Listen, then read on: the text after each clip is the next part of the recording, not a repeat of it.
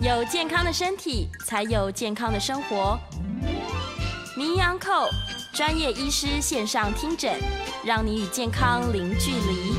Hello，各位听众朋友，大家早安！这里是 FM 九八点一九八新闻台。你现在所收听的节目是星期一到星期五早上十一点播出的名医安扣，我是主持人药理诗诗。今天我们的节目呢，正在九八新闻台的 YouTube 频道直播当中，欢迎大家可以打开你的 YouTube。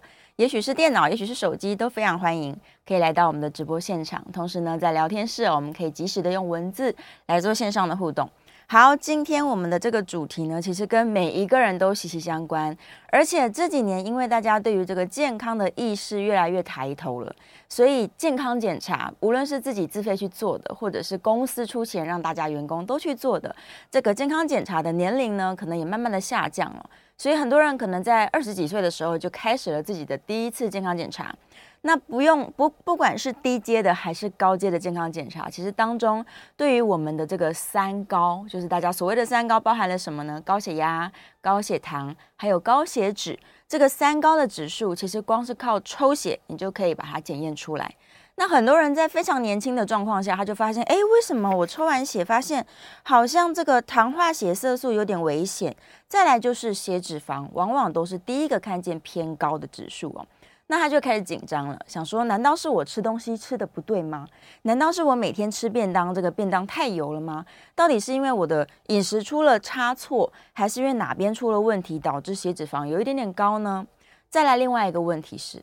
很多年轻人哦，他看到这个红字跑出来，他就想说，嗯，反正还好啦，一点点红，没有很紧张，然后也可能没有去就诊，慢慢的就忽略了。事实上，这些三高在早期都是一点点症状都没有了。我们刚刚讲到高血压、高血糖跟高血脂，事实上是一点都没有感觉，你并没有不舒服的症状，你也不会察觉说生活作息当中到底哪一个地方做错了。但是呢，在这个看到红字跑出来的时候，表示这些慢性疾病已经悄悄的上门来找你了。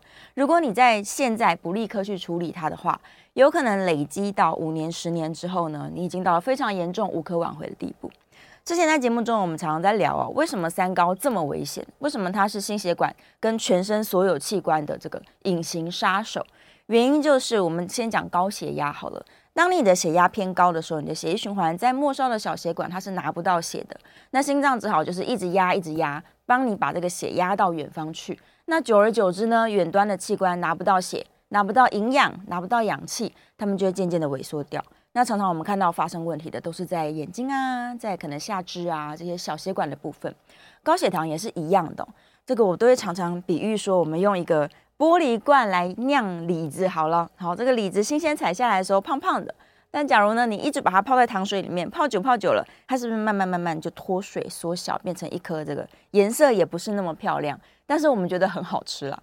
你思思考一下，我们的器官，假如常年你把它泡在糖水里面，它就会像那个你泡进去的水果一样，慢慢慢慢的缩小，慢慢的萎缩，功能呢就越来越差了。那再回到我们今天的题目，我们要来聊关于高血脂肪这件事情。假如你的血管一直都油腻腻的，里面都是血脂肪，跑来跑去，这个血脂肪它是很容易堆积在血管的两侧的。我们形容这个血管就好像是高速公路一样，那上面有很多这个车子来来往往。但是呢，过高的血脂肪，它就像是非常容易出车祸的这些连接车。我们这样思考它，你把它当成油罐车好了，但它非常容易出车祸。出了车祸之后，它会做什么？它就会累积在高速公路的两边哦，这个油脂就永远堆积在这边了。一开始堆积起来，你可能没有感觉，慢慢堆积越来越严重的时候，就会影响到我们刚刚提到的，你的血压可能会开始不稳定。再来呢，你的血管被这个油一层又一层、一层又一层慢慢的包起来。当然初期你不会有感觉，但是久而久之呢，它就会影响到你血管的弹性了。然后再堆积久一点呢，你的血路不通之后，它就阻塞起来。完蛋了！有一天这个高速公路完全塞住，它会做什么事情？回堵啊，然后血液过不去了，远端拿不到血的这个区域，它可能是你的重要的器官，它就会开始坏死坏掉。那你的心脏会在这个时候想说：不行，我要救救你，所以心脏会一直用力用力把它挤出去，血压越来越高。然后呢，在这个回堵塞车的地方，搞不好哪一天因为血管脆化、血管硬化，它就破掉了。所以，要么阻塞造成周边器官的缺血缺氧，要么呢它就破掉跑出来。那万一这个破掉的小血管在脑袋里面，那是不是就会造成中风的问题？如果是在下肢呢？有些人就会间接间歇性的跛行，或者是他奇怪，我下肢怎么会有一些奇怪的淤血等等。所以无论这些状况发生在哪里，它对于我们的心血管跟所有的器官来说，都是一个非常巨大的风险。这是为什么我们一直呼吁大家，你只要在健检的时候，你只要在抽血的时候，发现说，哎，糟糕，我的血压有点高，我的血糖有点怪怪的，我血脂肪有一点不是很正确，数字只要看到红字，你就应该要警觉说，哎呀。我是不是做错了什么？我在生活习惯上面，我在饮食上面，是不是有什么东西是需要调整的？那除了说我可能过着比较不健康的生活这一个可能的原因之外，我们也要再回推一下，会不会有一些状况可能是遗传的？有一些人他是先天关于这个血脂肪的控制就比较不好啊，所以你去检查一下，说爸爸妈妈、爷爷奶奶啊，甚至是其他的亲戚们，有没有一些相关的疾病？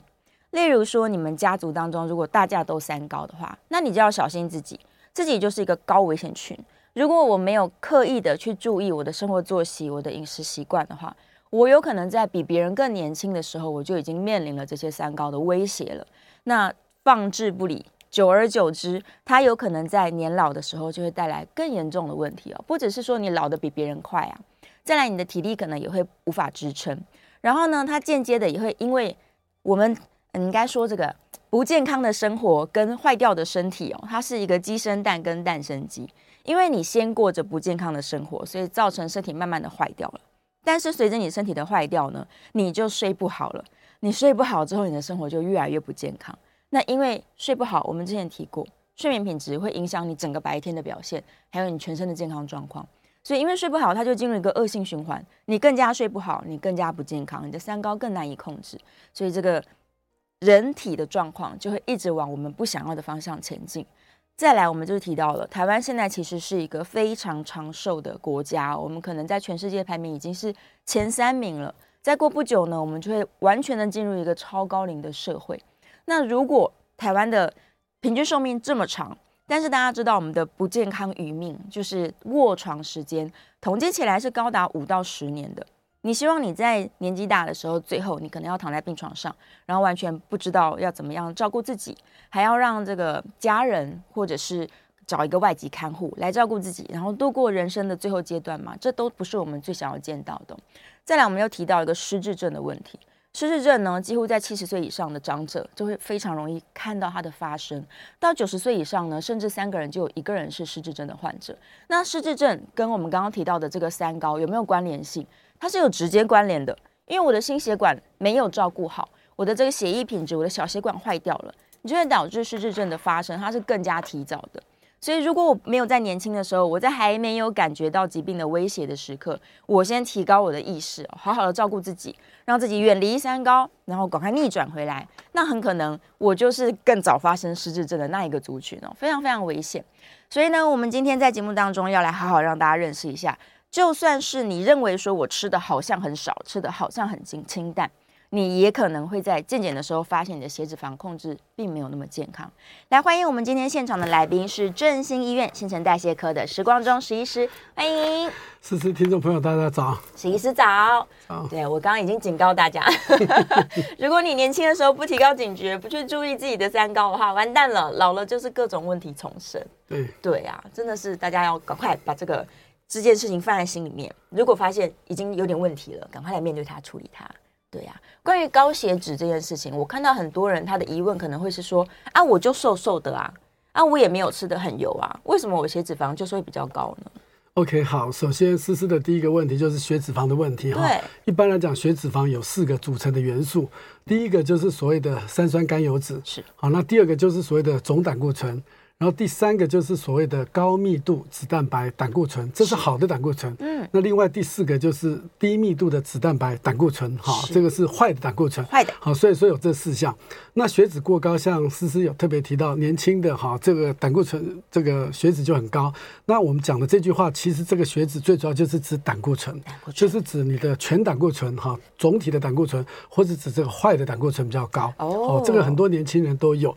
那特别是女生，好，现在因为大学新生在做健检体检的时候，哈，一进来就会帮你检查，很多的一些女生都很年轻啊，个子也都瘦瘦小小的，很苗条，也不胖，可她胆固醇就很高。嗯，那这种在临床上是非常的常见，这个叫做所谓的呃家族性遗传性的高胆固醇血症。好，那这个就是呃思思刚提到的其中高血脂症里面四个里面其中的一种。嗯嗯，遗传造成的，遗传造成的，对哦，所以他真的饮食上可能也没有什么大问题，但他就是会比较高，对，他就是会比较高。其实像这类的病人，其实更重要的，因为如果说真的，呃，父母亲都有胆固醇过高啦，那你的子女也有，而且在年轻的时候啊，那时候更应该就要采取一个比较积极的控制，否则的话，他可能二十岁、二十五岁的年纪，对不对？嗯，好，实际年龄是这样子，可是呢，他的血管可可能已经到了三四十岁都说不一定。哇，老血管老了，对，血管老了，是哇，所以遗传占了一个大的部分，那其他另外一个族群可能真的就是上班族压力大，对，生活作息混乱。对，那第二个族群就是跟糖尿病有关的，也跟这个饮食习惯有关的，就是三酸甘油脂过高。嗯，那糖尿病的病人基本上来讲哈，在这四种血脂异常的这个情况里面，三酸甘油脂高是最常见的，因为最主要是因为胰岛素的关系了哈。那大家都知道，胰岛素就是说，当我们吃进来的食物之后，它你没有办法完全消耗掉，它可能就是用啊肝糖存储存在我们的肝脏跟肌肉里面，然后也储存在我们的脂肪里面。这个是指胰岛素的作用都。都很好的状况下，如果说你的血糖高了，有了糖尿病，你的这个胰岛素的量可能不够了，品质就不好了。那换句话说，存在脂肪细胞里面的这些脂肪就被释放出来。哦，那一释放出来，在我们血液中来讲，就是所谓的三酸甘油酯。好过高，所以我们糖尿病的病人很多都有三酸甘油脂过高的一个情况。嗯、那另外还有就是说年轻人对不对？可能生活不正常，特别喜欢爱喝酒啦，好，或是吃也没有办法去做一个很好的控制。这时候他的三酸甘油脂可能也是会蛮高的。嗯、那甚至不止三酸甘油脂高了，他的胆固醇可能也会高了。那特别是坏的胆固醇，那好的胆固醇呢？这个反而是下降的哈，所以像这种哈，在不同的呃疾病啊，或者不同的年龄，它所呈现的这种血脂异常的情况，其实是不太一样的。嗯，它的表现在数字上就不太一样。对对对。那有没有哪一个族群是？三酸甘油脂、总胆固醇跟坏的胆固醇都正常，但是他的好胆固醇特别高，有这种人吗？哦、有有有，这种人非常比较少，比例上很低。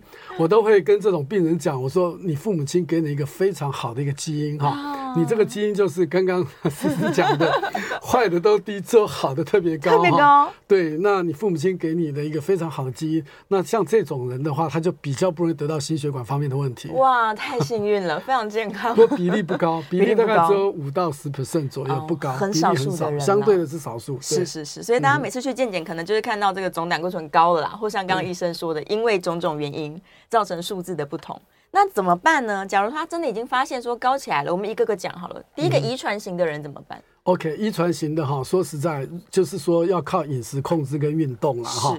那饮食的话，说实在饮食就。包括少吃这些高胆固醇的东西嘛？嗯嗯、那高胆固醇的东西包括哪一些？大家最常吃的就是鸡蛋嘛，蛋对不对？鸡蛋的蛋黄里面的胆固醇非常非常的高，嗯、对不对？哈，这个是一个。除了蛋黄之外，还有一些呃跟这个胆固醇有关的食物，就是包括了蟹黄。蟹黄。对，还有鱼卵、啊、鱼卵、乌鱼子。哦、还有鱼都是好吃的、呃，都是好吃，而且都是所谓的生猛海鲜的。对，还有鱼皮，鱼皮，哦，对，还有鱼皮，还有大家可能比较不知道的，就是那种小鱼干，好、啊，或是那种布拉鱼，好、嗯、给小孩子吃的小鱼干布拉鱼，或是 XO 酱，好是，这种就是说以小鱼哈作为食材的这些制品的话，它的胆固醇也非常高。是，可是呢，大家都只听到它高钙，它的钙质很高。特别是小孩子的吸收力会很好，好可以增加钙的摄取。可是大家都不知道，像这种小鱼干啊。布拉提或者 XO 酱，其他的也是属于一个非常高的一个胆固醇的一个食物。哇，所以这些生猛海鲜我们就尽量少吃了，别吃了，少吃一点，少吃一点，只能吃一些蔬菜、豆腐等等的，那个比较健康。对，那这个是饮食控制。那如果说刚思思有提到这些哈年纪轻的小女生哈，这个也瘦瘦的也不胖，代表说她吃东西基本上来讲没有太大的问题哈，吃东西应该都是蛮这个健康的，量也不会太多。那像这种如果说真的你高到到一个程度的时候，比如说我们现在的定义，这种所谓的低密度脂蛋白胆固醇，坏的胆固醇，我们是希望它小一百。对。如果它真的高过一百三，甚至有些高过一百六的时候，这时候可能就要借助药物了。嗯，对对。嗯，所以他一开始先用生活调整试试看，对，真的控制不下来，我们就只好吃药。考考虑吃吃药。对。哦，蛋糕可以吃吗？突然想到小女生最爱吃了。蛋糕是甜食，蛋糕其实胆固醇并不高。还好。但是对于糖尿病可能有点风险。对，吃多了也是不行啊，也是血糖会上升啊。哦。而且好吃的蛋糕现在比较好，现在都鲜奶油比较健康。以前的话，一般的奶油的话，可能它是反式脂肪酸比较高，那又比较比较不好了，比较不健康。对对，是是，所以跟他吃的油脂的关联性反而还好，是胆固醇。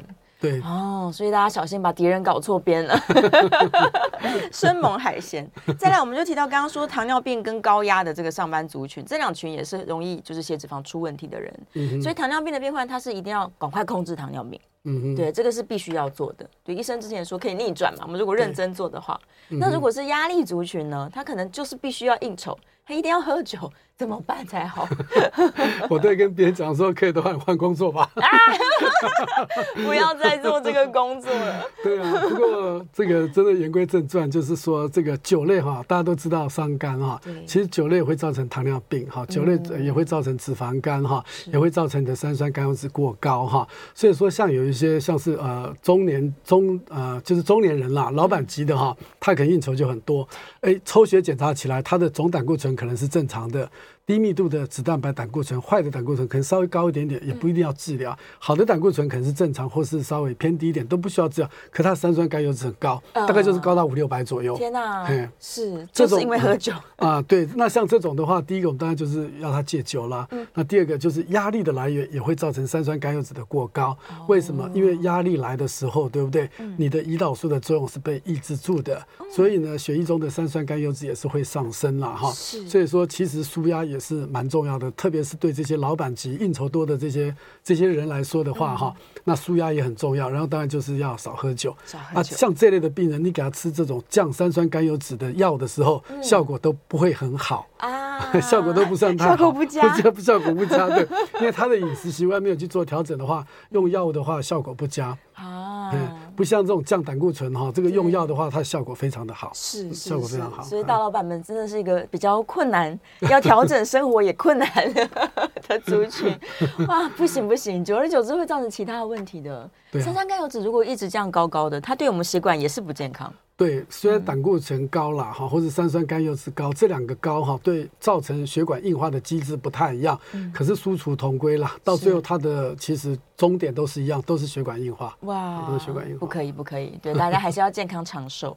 那再问刚刚提到的肝脏，所以肝脏不好的人也是高风险群哦，在高血脂这个主题上。呃，对，一般来讲，如果说刚开始的时候，年轻人，我们就先讲年轻人跟老年人，这个不太一样。哦，那以年轻人来讲，他可能应酬多啦，胖胖的，还有这种脂肪肝，对不对？嗯、那像这种脂肪肝，当然慢慢时间久了，以现在的科学的根据也都认为，他以后可能变成肝硬化或是肝癌的机会是比较高的，哈、嗯，是比较高的。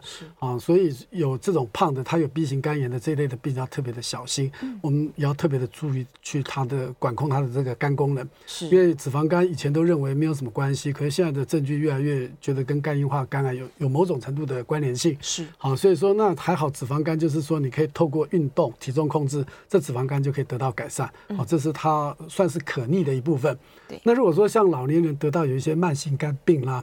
或是肝硬化啦，哈，甚至到一些肝癌这种年纪比较大的，而且得到这种病的话，等于说肝脏的受损变成一种不可逆的时候，嗯，这时候呢，他的胆固醇呢，跟他的三酸甘油脂可能反而相对的也不需要治疗了，哦，它自然就会下降了。下降了。对，因为我们胆固醇的制造的来源最主要就是在肝脏制造出来，所以当你真的肝硬化、肝不好、肝功能极度衰竭的时候，其实你的胆固醇也不会高了，嗯，想高也高不起来了。哎呀，对，因为它的这个工厂已经坏掉了。对，工厂坏掉了。对。那这个系统性的问题，所以这时候就不是说我来检查你的这个血脂肪了，我是要来控制肝对，没有错，对，没有错。嗯，好，真的太可怕了。我们刚刚一直没有提到肥胖这件事情，肥胖它对我们刚刚提到的糖尿病也是相关联，高血脂也是相关联的。对啊，嗯，所以胖子的这个体检数字通常就是不行。对啊，所以。嗯不但不行，而且大家就现在有一个很新的名字，叫做代谢症候群嘛。对对，所以胖的人去做这些检验的话，做个检查出来，几乎啊、哦，嗯、十之八九都有所谓的代谢症候群。嗯，哎，他的血糖高一点，对不对？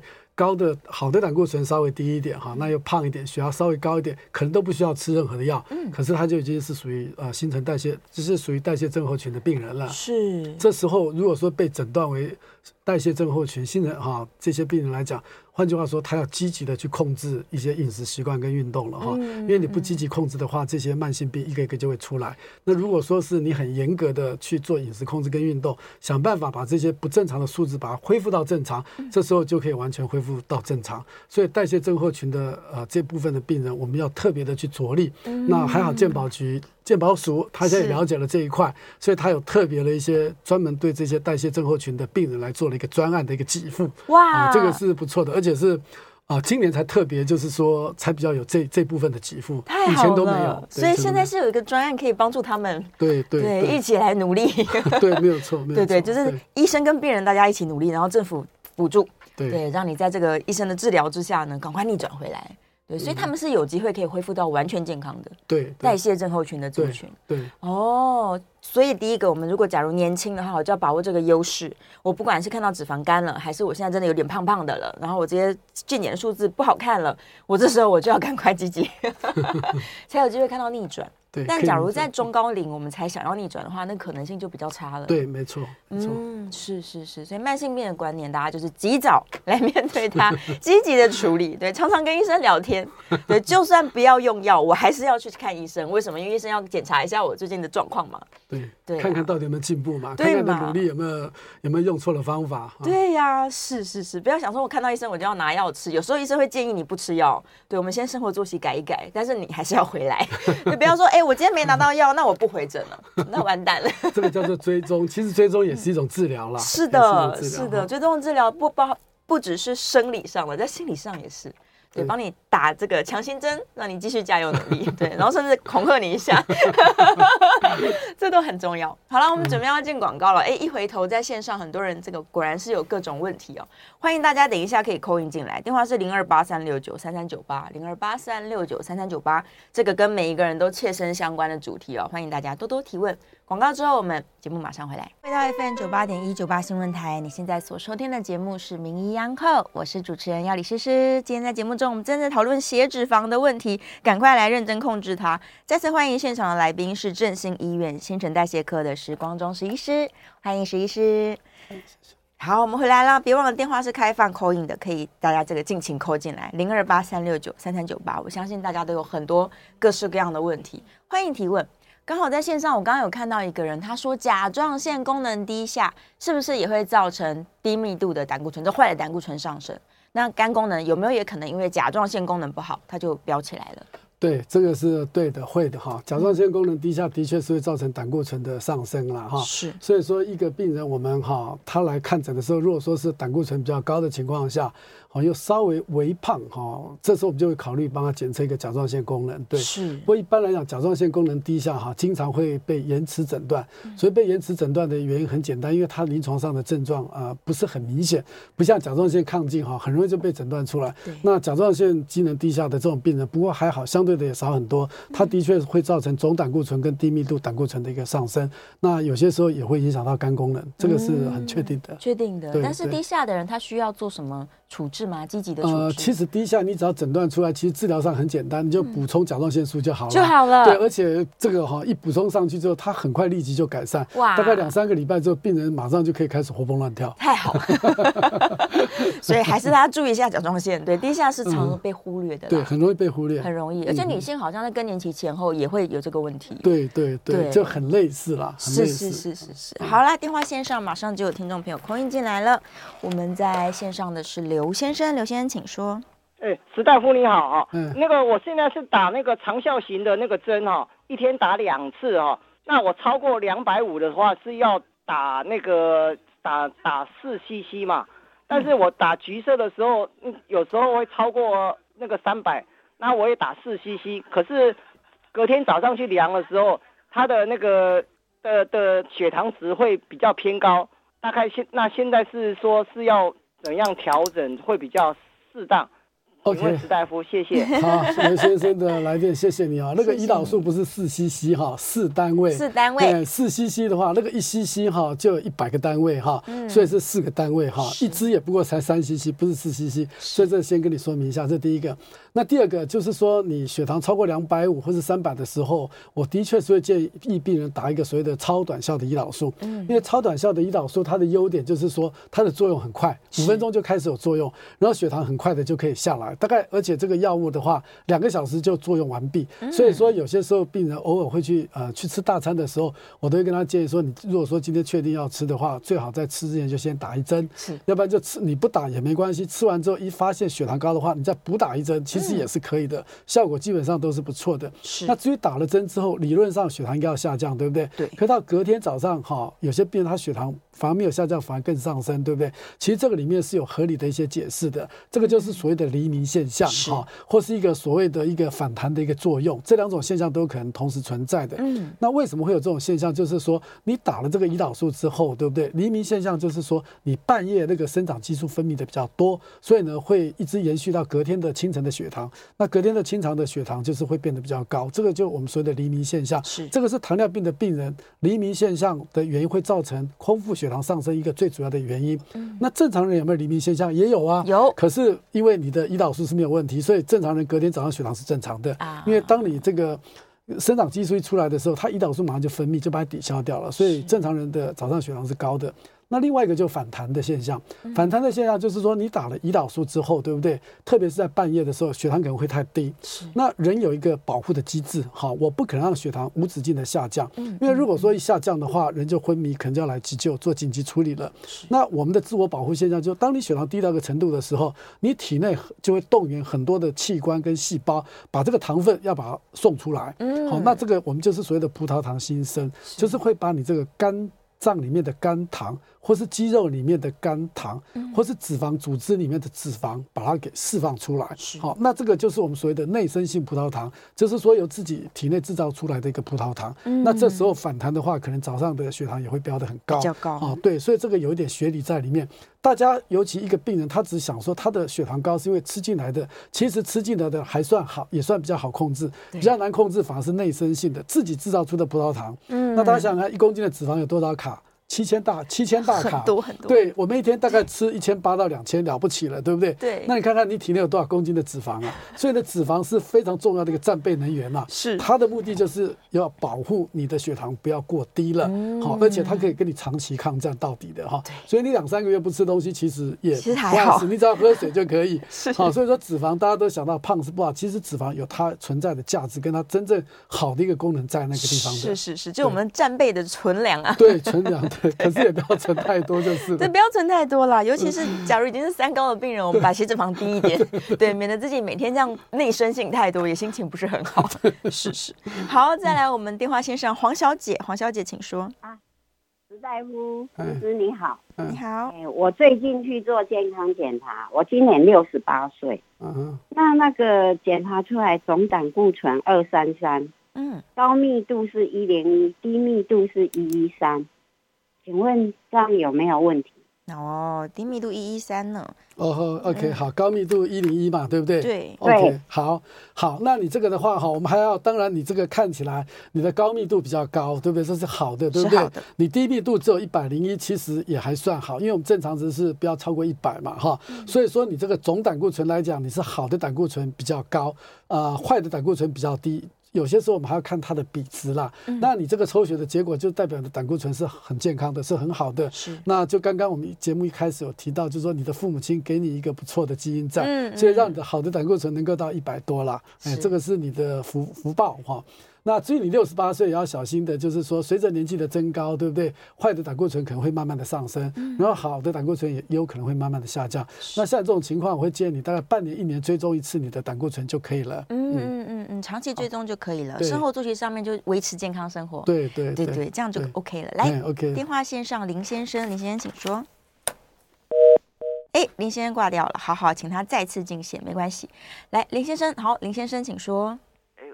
其实啊，主持人两位好。嘿，叶亮早。我们我好像有听说过，说这个胆固醇它不全然都是坏的东西啦，嗯、就是说它在我们人体受伤的时候，它也是有负责帮忙修复的功能啊。然后我有一个亲戚呢，他就是有这个 B 型肝炎，然后我想请教史的史者是说，他如果因为胆固醇真的是太高，他都一直吃这个 starting，就是把他的胆固醇一直压下来，那这样子对他的这个啊已经比较不好的这个肝脏呢，会不会让他更容易受伤，更容易就是没有办法修复？就是简单讲，就是如果你有肝炎的人，你有吃史达丁，会不会让他的肝脏负担更大？啊，以上请教史医师，我在家收听，谢谢。好，谢谢燕良的提问哈。那我们肝脏的话，要看它的肝功能嘛哈。的指数到底是多少？如果说是属于比较轻的哈，一般来讲，我们认为肝指数就所谓的 GOT、GPT，只要不超过一百为原则啦。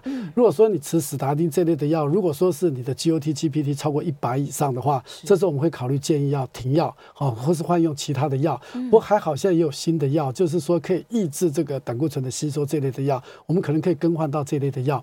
那第二个就是说，燕良提到肝功能不好哈，那的确吃史达丁这类的药会造成肝功能不佳哈。其实不止造成肝功能不好，可能也会造成肌肉的一些损伤了哈。那基本上来讲，这种发生的机会非常非常低，大概只有百分之一到百分之二之间，所以发生的比例并不高。那如果说发生的话，可能只要停药，很快大概一两个礼拜就可以完全恢复正常哈。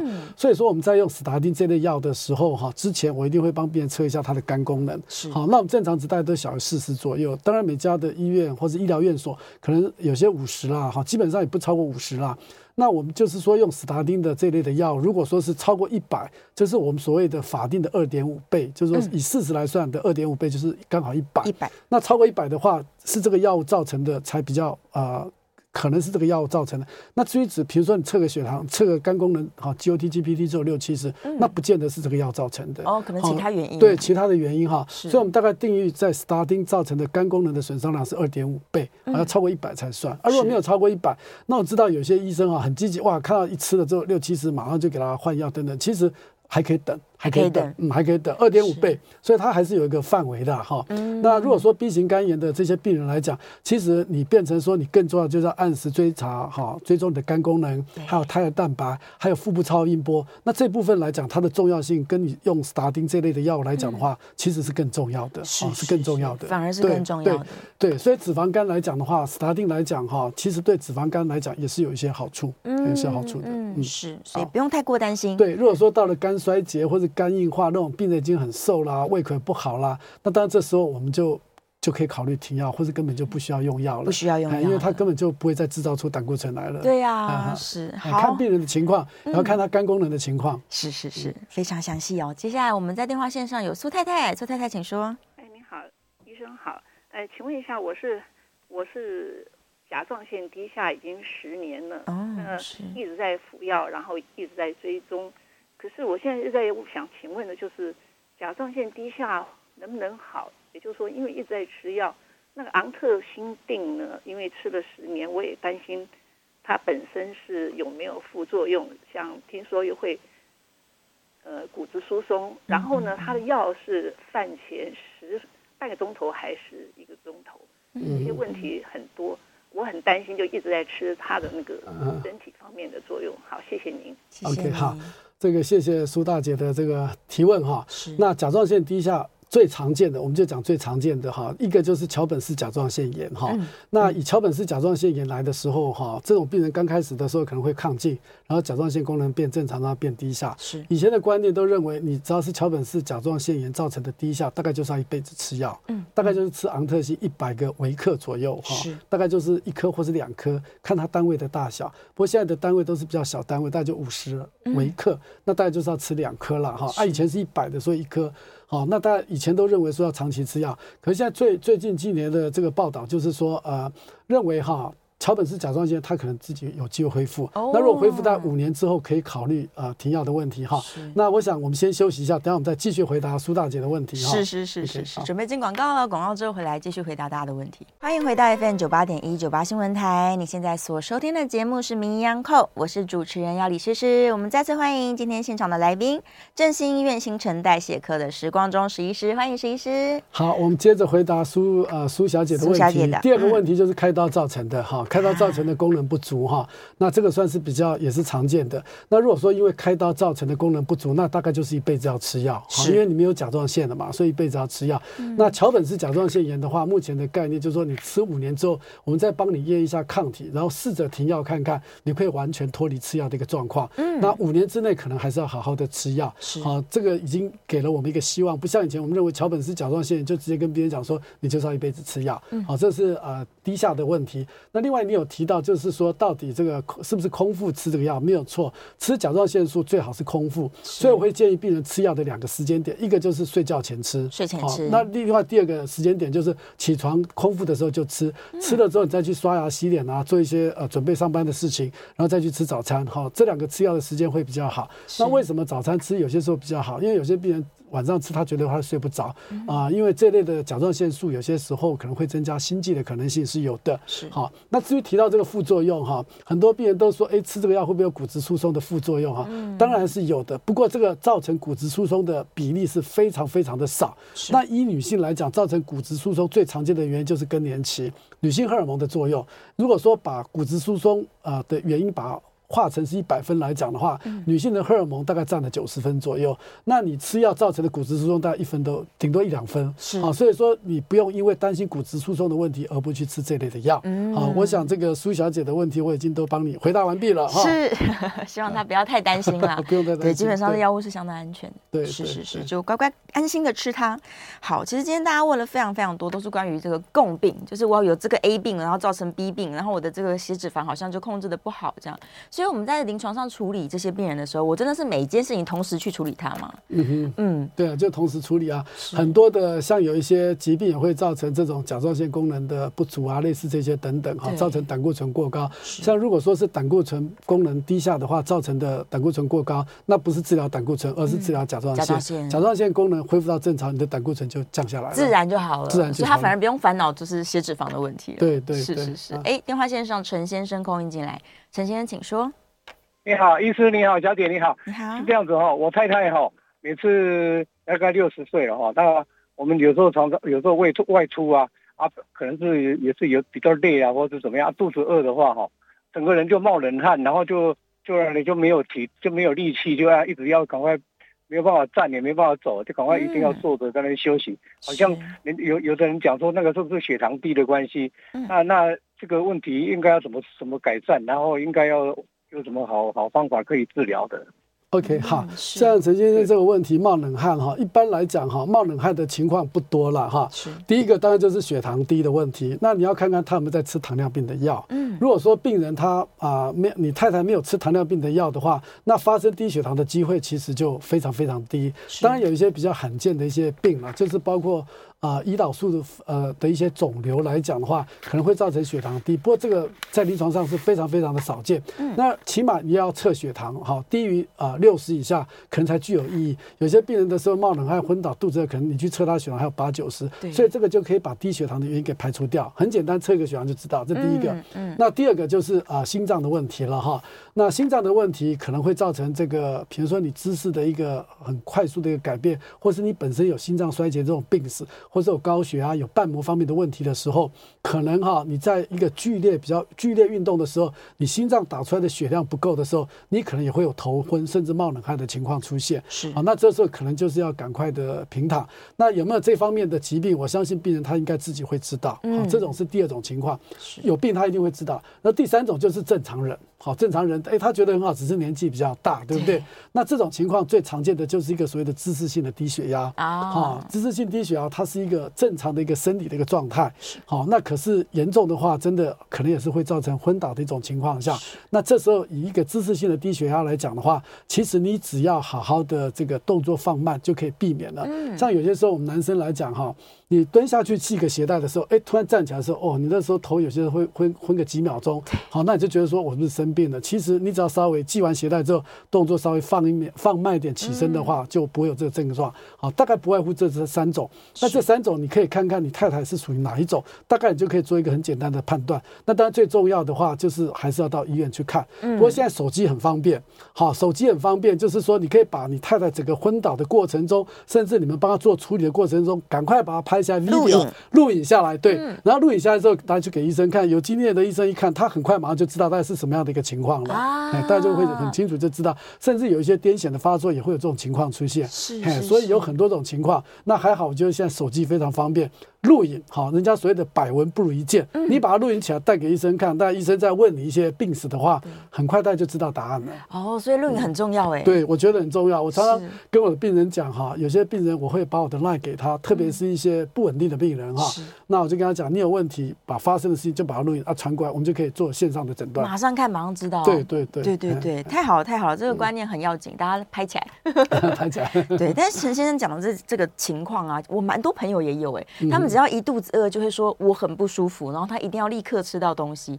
但之前医生也讲过了，他的血糖其实是正常的。正常。